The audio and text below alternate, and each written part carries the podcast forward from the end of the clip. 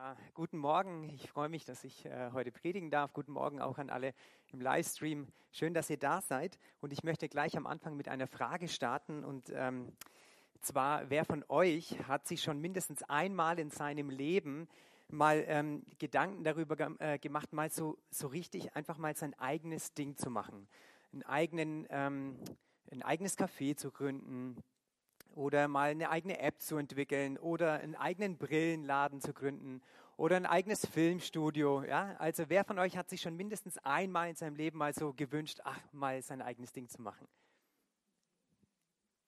Okay, ja, sind doch schon einige, sehr cool. Ich habe mir das auch mal vor Jahren, da habe ich mein äh, Studium zum Handelsfachwirt absolviert und ähm, wollte so einen Online-Shop äh, aufmachen. Ähm, habe mir dann Hilfe geholt, habe einen äh, Businessplan äh, machen lassen. Damals gab es noch nicht so Online-Shops. Ähm, und ich bin froh, dass ich, äh, dass ich den Businessplan machen lassen habe, ja, weil sonst äh, wäre es, glaube ich, echt in die Hose gegangen. Äh, warum, äh, warum ich diese Fragen stelle, ähm, ist einfach die Frage, hey, was ist eigentlich die Grundlage für jedes für jede Gründung eines, eines Unternehmens, einer App, ähm, eines Brillenladens. Die Grundlage ist doch der Businessplan, oder?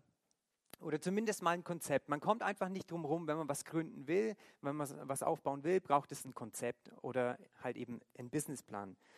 Wir können den Businessplan umgehen, verwerfen, sagen, hey, ich habe keinen Bock drauf, ich mache einfach mein Ding und äh, ja, das geht. Aber dann fehlt die wichtigste Grundlage in meinem oder für mein Unternehmen. Und ich möchte gleich am Anfang vorneweg eine Klasse, äh, Sache klarstellen. Du kannst Jesus aus deinem Alltag ausklammern.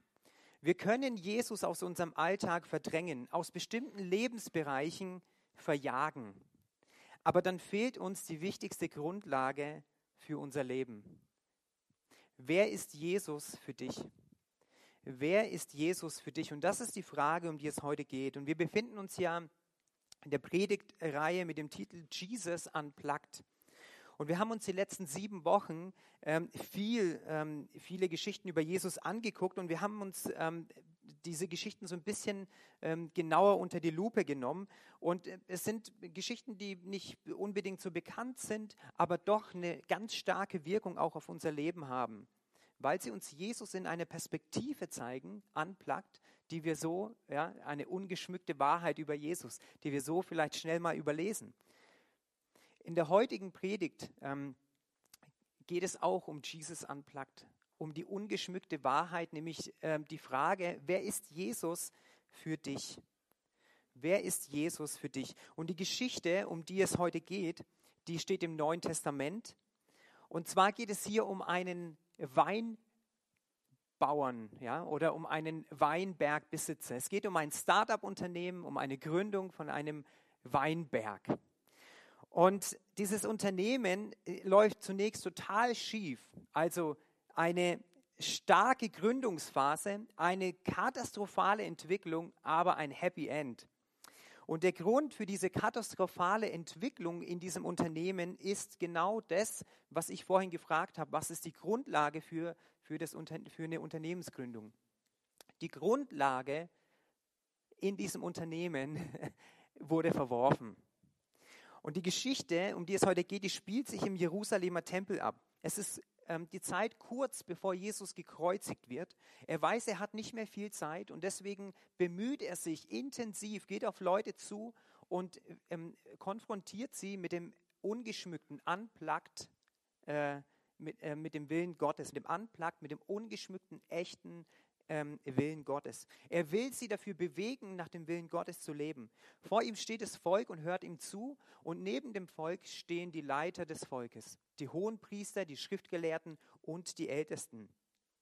Und die Ausgangssituation, also äh, vor der Jesus äh, äh steht, ist im Prinzip die, dass die Leiter des damaligen Volkes nach Möglichkeiten gesucht haben, wie sie Jesus aus der Gesellschaft verjagen können verwerfen können, wie sie Jesus aus dem Glauben, äh, aus dem Glaubensbild der damaligen äh, äh, jüdischen äh, ähm, Glaubenstradition, äh, Religion verjagen können.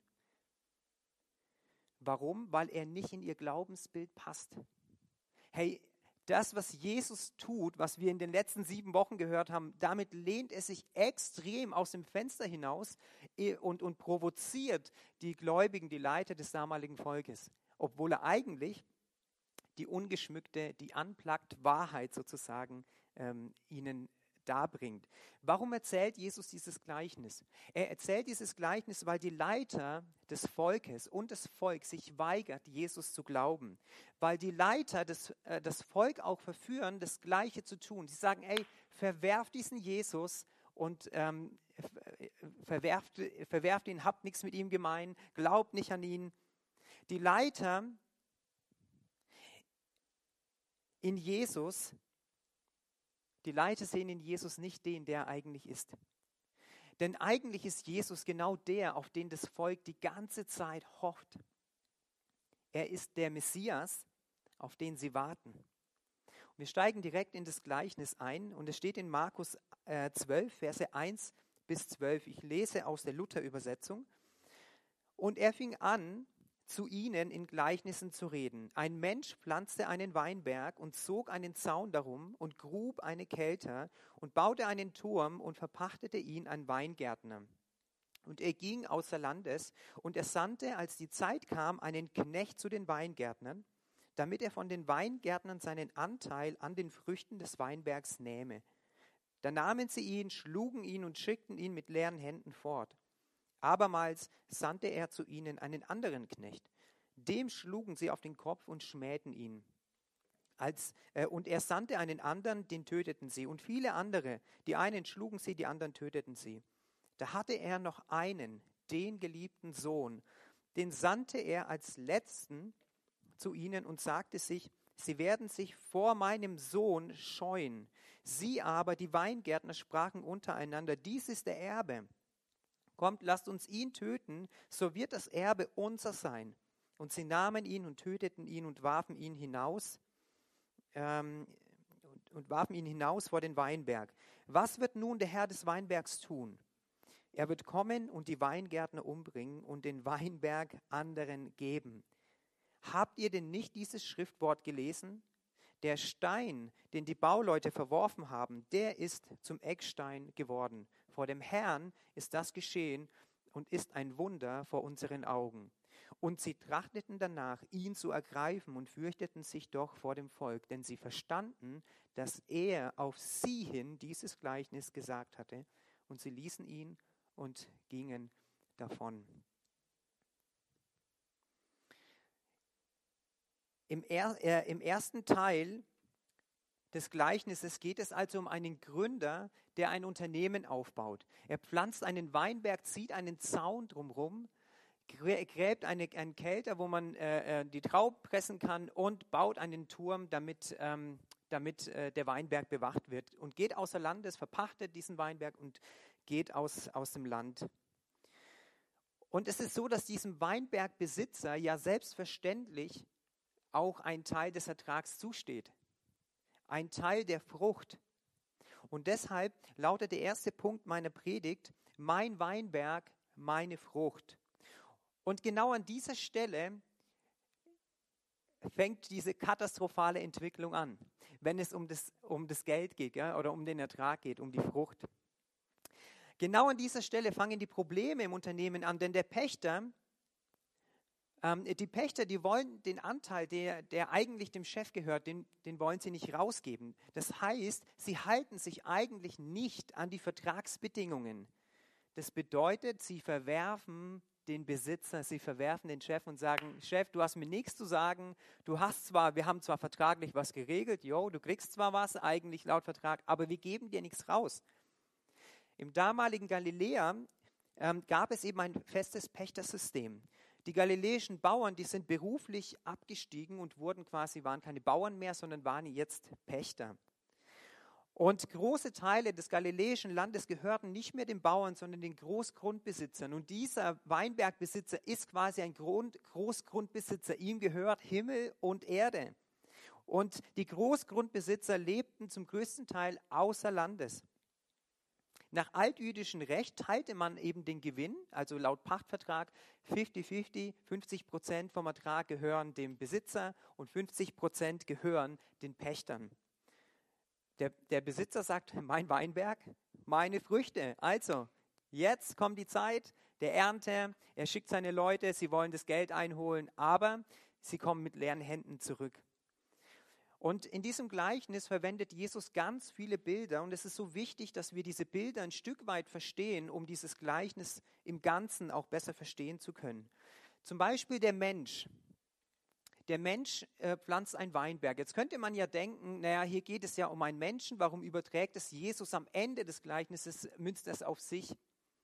Also Mensch ich sage es jetzt mal einfach zusammengefasst, in diesem Gleichnis geht es um Vater und Jesus. Also man könnte auch sagen, der Vater und Jesus pflanzen einen Weinberg.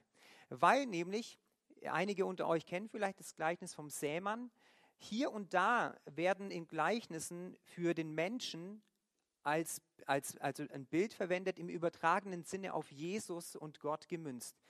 Das Gleichnis vom Seemann ähm, das Reich Gottes gleicht einem Menschen, der guten Samen auf seinen Acker säte. Und später legt Jesus seinen Jüngern dieses Gleichnis aus und er sagt, der Menschensohn ist's, der den guten Samen sät. Also hier ist quasi gleich am Anfang der Geschichte wird klargestellt, Jesus und der Vater sind eins. Jesus ist also nicht irgendein Lappen. Jesus ist nicht irgendein Typ, der einfach durch die Gegend läuft und predigt und, und irgendwie coole Sachen macht, sondern hier geht es gleich um die Sache, um, um, um, um den Kern. Jesus ist Gott. Jesus sagt, wer mich sieht, er sieht den Vater. Ich und der Vater sind eins. Wir sind eins. Und der Menschensohn ist der Begriff im Alten Testament, der für Jesus als den Retter, den Messias verwendet wird.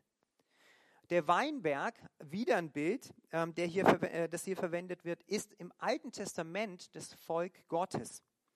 Und im Neuen Testament weitet es sich aus, es ist das Reich Gottes. Und das Kernproblem an diesem Weinberg, also an dem Volk Gottes, ähm, sind die schlechten Früchte. Das Kernproblem sind die schlechten Früchte. In Jesaja 5, Vers 1 heißt es, wohlan, ich will von meinem lieben Freunde singen ein Lied von meinem Freund und seinem Weinberg. Jesaja aus dem Alten Testament. Ähm, mein Freund hatte einen Weinberg auf einer fetten Höhe und er grub ihn um und entsteinte ihn und pflanzte darin edle Reben. Er baute auch einen Turm darin und grub eine Kelter und wartete darauf, dass er gute Trauben brächte, aber er brachte schlechte. Und wir merken schon, es ist so fast die gleiche Geschichte, die Jesus hier verwendet. Genau. Jesus verwendet eine Stelle aus dem Alten Testament, um genau das deutlich zu machen. Hey, in dem Moment ist das Problem des Weinbergs, das Problem des Volkes Gottes, das Problem ist, dass die Frucht schlecht ist. Und hier steht in Vers 7 bei Jesaja 5, des Herrn Zebaoth Weinberg ist aber das Haus Israel. Der Weinberg ist also das Volk Israel. Und Gott wünscht sich eine gute Frucht. Er wünscht sich eine gute Frucht von seinem Volk. Und ähm, er sagt im Psalm 50, Vers 14, opfere Gott Dank und erfülle dem Höchsten dein Gelübde. Gott hat also Anspruch auf die Früchte seines Weinbergs. Er hat Anspruch auf die Früchte seines Volkes. Das regelt ja auch der Vertrag. Micha 6, Vers 8 heißt es, es ist dir gesagt, Mensch, was gut ist und was der Herr von dir fordert, nichts als Gottes Wort halten und, die Liebe, und Liebe üben und demütig sein vor deinem Gott. Aber das Ding ist, dass das Volk Israel sich nicht an ihr Versprechen hält, nicht an ihr Gelübde. Sie üben keine Liebe. In dem Gleichnis, wenn man es auch wieder auf das Gleichnis überträgt, sie, lieben, sie üben keine Liebe, sondern sie ähm, machen das, worauf sie gerade einfach Bock haben. Beide bringen keine guten Früchte. Das Volk Israel bringt keine guten Früchte und die Weingärten in dem Gleichnis bringen keine guten Früchte. Der Bund, um den es hier geht, es ist ja wie ein Vertrag. Bei den Pächtern, zwischen den Pächtern und dem Weinbergbesitzer gab es einen Vertrag. Und zwischen dem Volk Gottes und, dem, äh, und Gott gab es einen Vertrag. Und das ist der Bund, der alte Bund. oder das Alte Testament. Und in diesem Bund gibt es zwei Vertragspartner, Gott und das Volk Israel. Und Gott verspricht ihnen in 2. Mose, das ist die, der, der, die Grundlage des Vertrages, werdet ihr nur meiner Stimme gehorchen und meinen Bund halten, so sollt ihr mein Eigentum sein vor allen Völkern. Gott verspricht also, ihr Israeliten, haltet euch an, an, an das, was ich euch gebe. Und das, was Gott ihnen gibt, sind die zehn Gebote und das Bundesbuch. Die zehn Gebote, ähm, also das, wie, wie Gott sich vorstellt, wie die Menschen leben sollen. Und das Bundesbuch regelt quasi ähm, die zehn Gebote im Einzelnen, wie man sie praktisch im Alltag quasi lebt. Und er sagt, haltet euch dran. Und wenn ihr euch daran haltet, dann seid ihr mein Eigentum. Ich will euch segnen und ich will euch Gutes tun. Und ähm, das Volk sagt, yes, hey, wir machen das, was, was du uns hier vorschreibst, genau das wollen wir wirklich eins zu eins halten. Wir setzen es um. Und sie sagen Ja zu Gott, Gott sagt Ja zu ihnen. Aber schon bald brechen sie den Bund. Und zwar ein paar Kapitel weiter lesen wir von dem goldenen Kalb. Hey, sie bauen sich einen eigenen Gott und sagen, das, dieses goldene Kalb, das ist das, was ich jetzt, an das ich glaube. Aber das erste Gebot in den zehn Geboten lautet ja, ich bin der Herr, dein Gott, der dich aus Ägypten herausgeführt hat, also in die Freiheit geführt hat. Du sollst keine anderen Götter haben neben mir. Und man, man merkt schon hier, das Volk, wir Menschen sind eigentlich keine guten Vertragspartner für Gott, weil wir unsere Versprechen immer wieder brechen. Aber Gott bleibt in der ganzen Zeit seinem Bund, seinem Versprechen treu.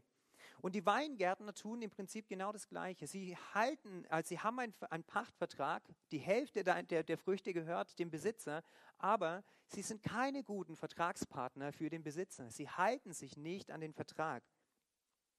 Deshalb braucht es eben eine neue Lösung, oder? Wenn, wenn, wenn du Chef bist in deinem Unternehmen und dein Mitarbeiter hält sich nicht an seinen Vertrag, dann braucht es eine Lösung. Und ähm, ich sage es jetzt mal so, in der heutigen Zeit, dann braucht es ein neues Druckmittel, oder? Und das Ding ist, dieses Druckmittel ist das Erbe.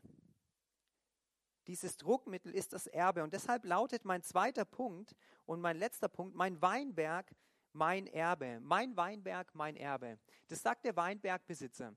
Hey, das ist mein Weinberg und eigentlich gibt es einen Erben, ihr Pächter, ihr, also eigentlich kann ich euch kündigen, ja, und ihr seid weg. Das Erbe gehört mir. Und ähm, ich lese in Matthäus äh, 21, das ist die Parallelstelle zu der Markusstelle, um die es heute geht. Also das gleiche Gleichnis nur bei Matthäus. Und hier heißt es zuletzt, aber sandte er seinen Sohn zu ihnen und sagte sich, sie werden sich von meinem Sohn scheuen. Als aber die Weingärtner den Sohn sahen, sprachen sie zueinander, das ist der Erbe, kommt, lasst uns ihn töten und sein Erbe an uns bringen. Und sie nahmen ihn und stießen ihn zum Weinberg hinaus und töteten ihn. Wenn nun der Herr des Weinbergs kommen wird, was wird er mit diesen Weingärtnern tun? Sie sprachen zu ihm, er wird dem Bösen ein böses Ende bereiten und seinen Weinberg anderen Weingärten verpachten, die ihm die Früchte zur rechten Zeit geben. Jesus sprach zu ihnen, habt ihr nie gelesen in der Schrift, der Stein, den die Bauleute verworfen haben, der ist zum Eckstein geworden. Vor dem Herrn ist das geschehen. Und es ist ein Wunder vor euren Augen, vor unseren Augen. Darum sage ich euch, das Reich Gottes wird von euch genommen und einem anderen Volk gegeben werden, das seine Früchte bringt. Hier ergreifen die Weingärten einen ganz, ganz gemeinen Plan. Einen ganz gemeinen Plan und sie sagen, hey, wir töten den Erben, damit das Erbe dann uns gehört. Sie wollen den Weinberg an sich reißen. Und hier wird deutlich, dass das Erbgut, das, was vererbt wird, der Weinberg ist. Der Weinberg wird von euch genommen werden und anderen Weingärtnern gegeben werden. Also der Weinberg ist aber das Reich Gottes, um das so in, in, Bildern zu erklären. Reich Gottes ist das, wo der Wille Gottes komplett so wie er ist gelebt wird. Der Wille Gottes, ein, das, ist ein, das Reich Gottes ist ein Herrschaftsgebiet, wo Gott regiert, wo Gottes Wille regiert, im Himmel und auch auf der Erde. Und der rechtmäßige Erbe ist in diesem Gleichnis der Sohn. Jetzt ist aber das Problem folgendes, dass der Sohn ja getötet wird. Wer erbt jetzt diesen Weinberg? Die Weingärtner dachten, wir sind die Erben, weil eine Tochter gab es nicht. Ja, und äh, sie wussten, hey, wenn wir den töten, ist der Weinberg unser. Und dann müssen wir keinen, keinen Anteil an den Früchten abgeben. Und als Jesus den Psalm 118 zitiert mit dem Stein, wo er sagt, hey, der Stein, der verworfen wird, ist zum Eckstein geworden. Da zitiert, zitiert er den Messias-Psalm aus dem Alten Testament. Das heißt, die Leute wussten, die ihm zugehört haben, er zitiert jetzt einen Psalm, wo es um den Retter der Welt, um den Christus geht. Und wisst ihr was, der Vater, der hat sich ja gedacht, hey, mein Volk wartet auf den Messias und mein Sohn ist ja der Messias. Also in dem Gleichnis, er schickt den Sohn, weil er denkt, die werden sich scheuen, die werden sagen, oh, der Messias ist da. Weil nach dem warten sie, aber was machen sie? Sie töten den Messias. Sie töten den, der rechtmäßig, der rechtmäßige Erbe. Sie verwerfen den Sohn, sie verwerfen den Messias und Jesus sagt, das passiert jetzt vor euren Augen. Der Stein, den die Bauleute, das seid ihr, liebes Volk, sagt er, liebe Leiter, der, der, der Stein, den die Bauleute verworfen haben, der ist zum Eckstein geworden.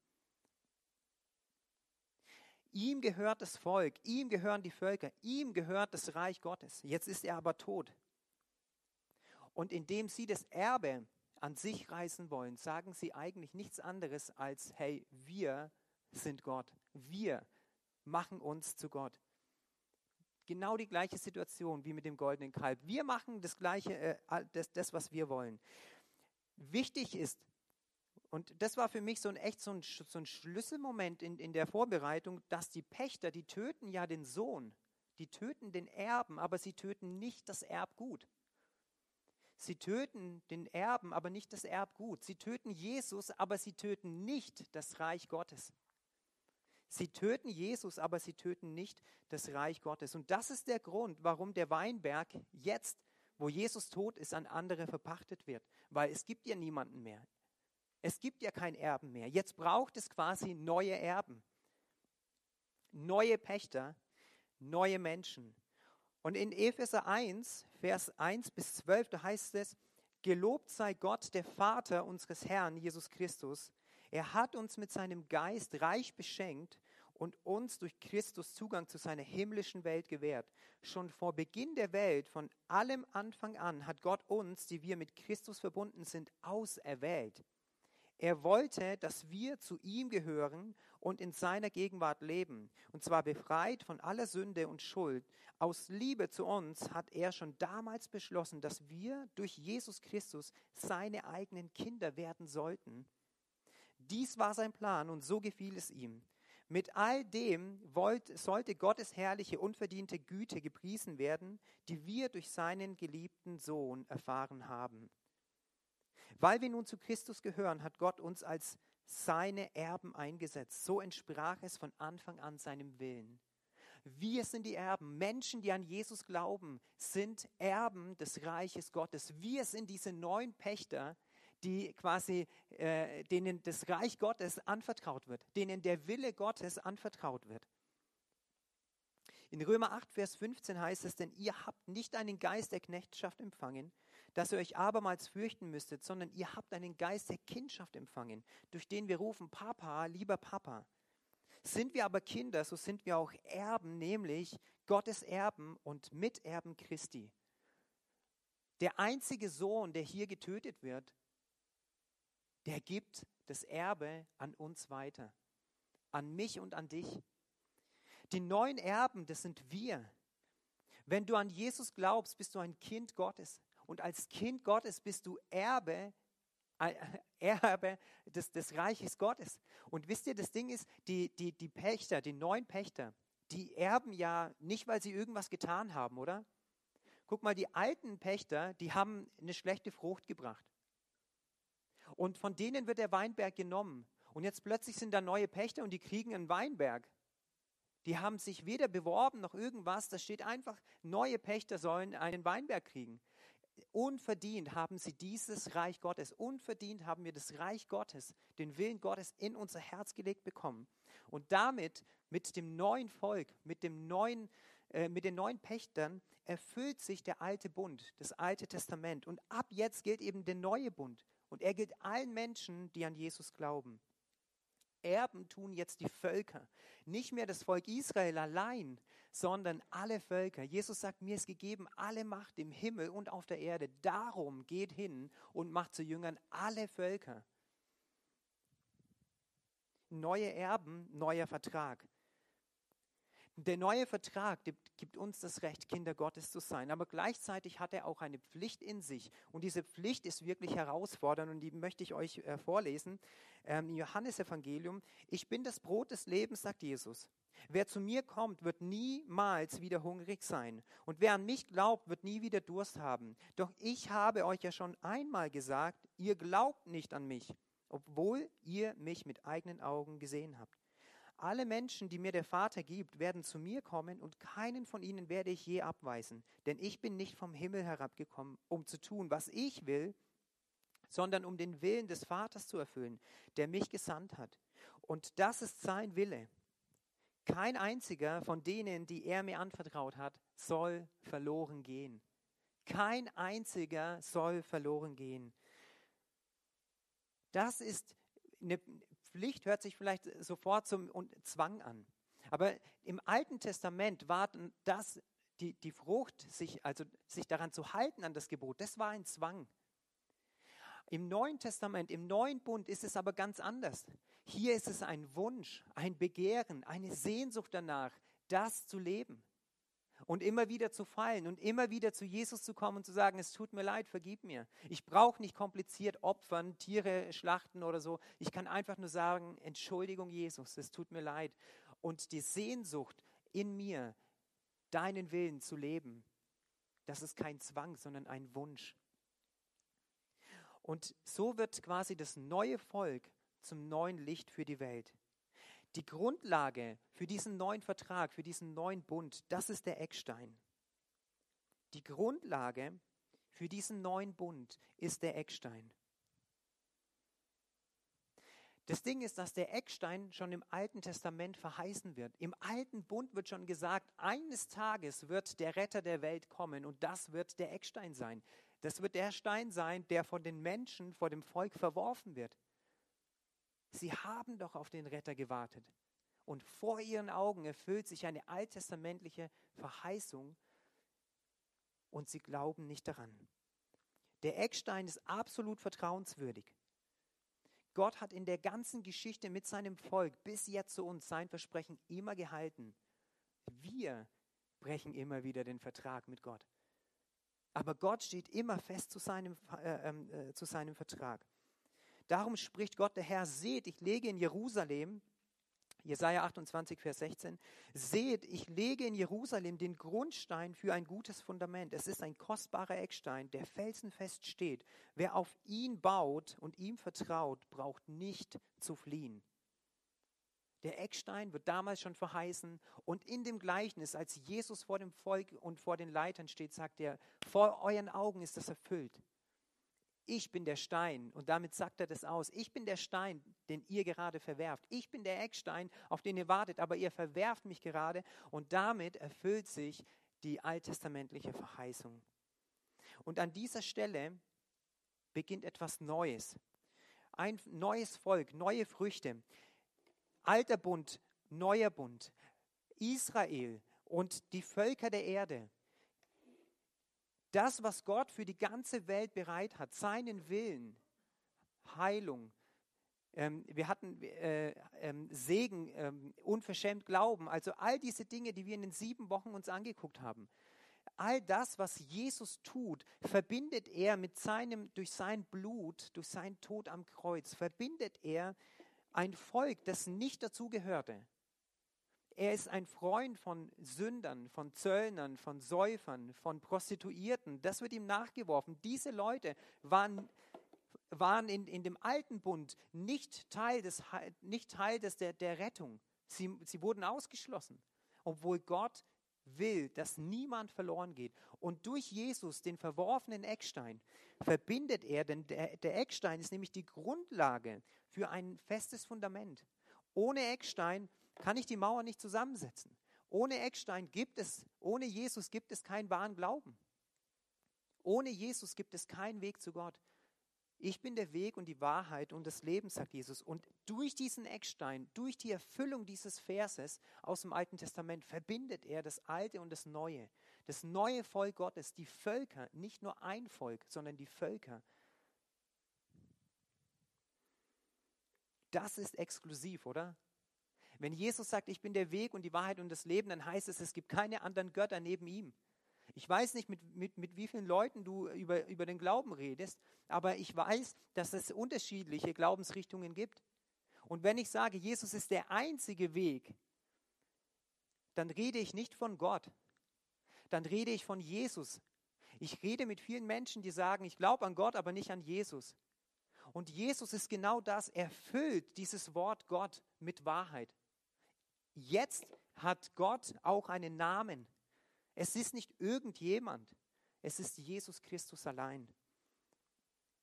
Zu ihm kommt als den lebendigen Stein, der von den Menschen verworfen ist, heißt es in 1. Petrus 2, aber bei Gott auserwählt und kostbar. Für euch nun, die ihr glaubt, ist dieser Eckstein kostbar. Aber für die, die nicht an ihn glauben, für die ist er der Stein, den die Bauleute verworfen haben ein Stein des Anstoßes und ein Fels des Ärgernisses. Sie stoßen sich an ihm, weil sie nicht an das Wort glauben, wozu sie auch bestimmt sind. Wir entscheiden, wer Jesus für uns ganz persönlich ist. Du entscheidest, wer Jesus ganz persönlich für dich ist. Du kannst Jesus verwerfen. Wir können Jesus verwerfen, aus bestimmten Lebensbereichen verjagen. Finanzen, Sexualität, Freundschaften, Ehe. Wir können ihn verjagen. Aber dann fehlt uns die wichtigste Grundlage unseres Lebens. Wer ist Jesus für dich? Und ich weiß nicht, vielleicht denkst du dir jetzt, hey, ähm, was soll dieses Gleichnis jetzt ähm, für mich bedeuten? Wie kann dieses Gleichnis auch mein Leben verändern, dein Leben verändern? Möchte dir kurz noch eine Geschichte, bevor ich äh, schließe, eine Geschichte erzählen, die ich persönlich ähm, erlebt habe. Als ich zum Glauben gekommen bin, ähm, war es so mein persönliches Ding, dass ich gesagt habe, hey, ich will ähm, T-Shirts tragen, die auf Jesus hinweisen. Ganz, ganz, ähm, äh, äh ganz exklusiv, ganz offensichtlich. Ja? Und ähm, ich war, habe ja Kampfsport äh, gemacht oder mache Kampfsport und in Nürnberg war es so, dass ähm, äh, ich hatte dort einen, von, vor dem hatten voll viele Leute Angst. Und das war wirklich so ein, so ein ganz, äh, äh also kein Softie, ja. Ähm, könnte man meinen, gell, im Kampfsport. Ähm, also es war aber echt kein Softie, vor dem hatten die Leute wirklich Angst. Und ähm, irgendwann waren wir auch, also wir waren in der Schweiz, hatten ein, ein, ähm, ein, ein äh, internationales Turnier und sind dort mit dem Auto hingefahren und haben wirklich ewig viel Zeit gehabt, auch uns, äh, um uns zu unterhalten. Und ähm, er hat irgendwann kam er nach dem Training dann zu mir und sagt, hey André, du hast etwas, das will ich auch haben. Und ähm, ähm, er sagte, ähm, weißt du, ähm, mir, mir, du, du, du hast dann Jesus überall dabei. Also egal, wo wir, wo, wo wir hinfahren, du, du hast deinen Jesus immer dabei. Was steckt eigentlich dahinter? Und ich habe mich dann privat auch mit ihm getroffen und habe ihn begleitet. Und dann ähm, bin ich zum Studieren weg und habe ihn bis zu unserem Umzug, also locker äh, elf Jahre oder so, nicht mehr gesehen äh, und auch nichts von ihm gehört habe. Aber immer wieder habe ich mich gefragt, hey, wie geht's dem wohl? Und an dem Tag, als wir von Nürnberg weggezogen sind, der LKW stand schon geladen vor, vor, vor der Haustür. Ähm, wir laufen gerade runter und hören, wie es klingelt. Ich mache die Tür auf und ihr könnt euch nicht vorstellen, wer vor mir steht. Äh, genau der, kriege jetzt Gänsehaut. Das ist äh, der, äh, der Romika, so heißt er, er steht vor mir und wir kommen ins Gespräch. Wir müssen eigentlich los, aber ich nehme mir noch kurz Zeit und äh, frage ihn, wie es ihm geht. Und er hatte einen Autounfall in der ganzen Zeit und lag, äh, war also eine Zeit lang, ähm, äh, also bettlägerig so, ne? Also er, ähm, ähm äh, hatte auf jeden Fall also einen schweren Schaden und hat sich dann aber erholt und er hat gesagt, also er kann jetzt immer noch nicht so gut laufen, aber was er gesagt hat ist, hey, in der ganzen Zeit war der Glaube an Jesus das Ding, was mein Leben gehalten hat. Das heißt also, es hat einen Einfluss, es hat eine Auswirkung, wenn wir von Jesus als diesem Eckstein erzählen, auch wenn wir es vielleicht nicht, nicht, nicht sehen. Wir wissen nicht, was in den Menschen vorgeht. Aber in seinem Leben, er war damals nicht gläubig, er hat nach etwas gesucht und hat in Jesus den Eckstein gefunden, den Retter, seinen persönlichen Retter. Alle waren weg, als er im Bett lag und nicht laufen konnte. Aber der Einzige, der blieb, ist Jesus. Und jetzt ganz praktisch, was, ähm, was kannst du äh, oder was, was können wir tun, ähm, um ja, in dieser Predigt, ähm, dass diese Predigt ein bisschen praktischer wird. Viele glauben an Gott, aber nicht an Jesus. Das habe ich schon gesagt. Und ich, ich ermutige dich, für dich persönlich die Frage zu klären, ganz egal, wie lange du schon äh, im Glauben bist oder noch nicht so lange, wer ist Jesus für dich ganz persönlich? Und ich ermutige dich, wenn du dich noch nicht für Jesus entschieden hast, dass du dich für Jesus als den einzig wahren Gott entscheidest dass du Jesus die Möglichkeit schenkst, in dein Leben hineinzukommen, dass du heute für dich klärst, dass du heute für dich die Frage beantwortest, wer ist Jesus für dich ganz persönlich? Wir können ihn verdrängen, verwerfen, wir können den Eckstein verwerfen, aber dann fehlt uns die wichtigste Grundlage in unserem Leben. Also der erste Punkt ist, entscheide dich heute für Jesus. Der zweite Punkt ist die Frage nach den Früchten. Welche Früchte ähm, wollen wir, willst du äh, in der nächsten Zeit wachsen sehen in dir. Wir wissen, dass Früchte ein Prozess sind. Früchte sind nicht einfach so, zack, und da sind sie, sondern sie wachsen. Und so können wir auch in den Früchten, das heißt in unserem Verhalten, in dem Willen Gottes wachsen. Und die Frage ist, wo, in welchen Bereichen möchtest du gerne wachsen? In Galater 5, Vers 22 heißt es, dagegen bringt der Geist Gottes in unserem Leben nur Gutes hervor. Liebe, Freude, Frieden, Geduld, Freundlichkeit, Güte und Treue. Wenn es nach mir ging, ich würde am liebsten in allen Bereichen gleichzeitig wachsen wollen, ja, weil es mangelt bei mir an jedem äh, Bereich. Aber ich mache mir bewusst, Gott ist gnädig und er hilft mir und er gibt mir Zeit, dass diese Frucht wachsen kann. Also in welchen dieser Bereiche möchtest du gerne wachsen? Und der dritte Punkt ist, entscheide dich heute, zu Next Steps 2 zu gehen. Entdecke dein Design. Entdecke das, was Gott in dich hineingelegt hat, dein Charakter, deine Gaben, damit das Reich Gottes wachsen kann. Damit du deine Gaben so einsetzen kannst, wie Gott es für dich vorgesehen hat. Entdecke deine Bestimmung. Dafür machen wir Next Steps. Und der vierte Punkt ist, wem möchtest du in der nächsten Zeit, gerade jetzt kurz vor Weihnachten, wem möchtest du von diesem Eckstein, von diesem Jesus erzählen? Vielleicht holst du dir eine Person vor Augen und sagst, hey, die Person, der möchte ich das gerne erzählen. Vielleicht entsteht es auch spontan, aber nimm diesen Punkt mit. Wem möchtest du von diesem Eckstein erzählen?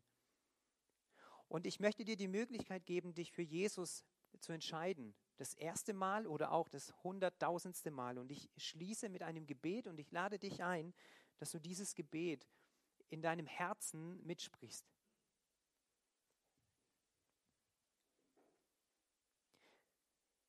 Jesus, ich möchte dich kennenlernen. In einigen Bereichen meines Lebens verwerfe ich dich oder lasse dich außen vor. Das tut mir leid. Danke, dass du so viel Geduld mit mir hast und nicht mehr an meine Sünden gedenkst. Sei du die Grundlage meines Lebens. Amen. Und ich hoffe, ihr im Livestream habt dieses Gebet auch mitgesprochen.